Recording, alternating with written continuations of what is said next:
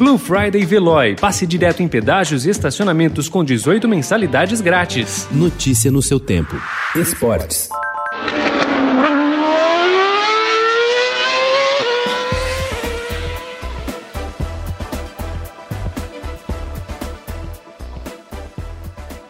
Pietro Fittipaldi vai realizar um sonho de infância no próximo domingo. O piloto de 24 anos vai estrear no grid da Fórmula 1 no GP de Sakir, seguindo os passos de uma das mais tradicionais famílias do automobilismo brasileiro. E ele não esconde alegria pela chance e também por levar mais uma vez o sobrenome Fittipaldi a uma corrida da categoria. Estou preparado, garante o neto do bicampeão mundial Emerson.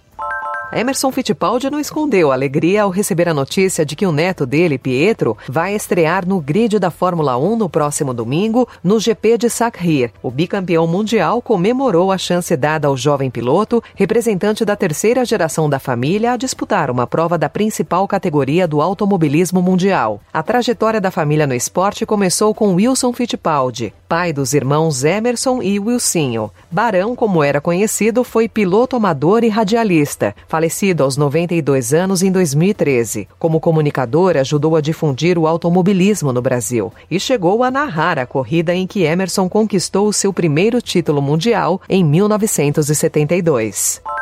Duas recentes evoluções tecnológicas da Fórmula 1 foram as responsáveis por salvar a vida do francês Romain Grosjean, que sobreviveu a um grave acidente durante o GP do Bahrein no último domingo. Se não fossem o ralo fixado ao cockpit e o macacão aprimorado para aguentar por mais tempo as chamas, o piloto da Haas teria sérias complicações.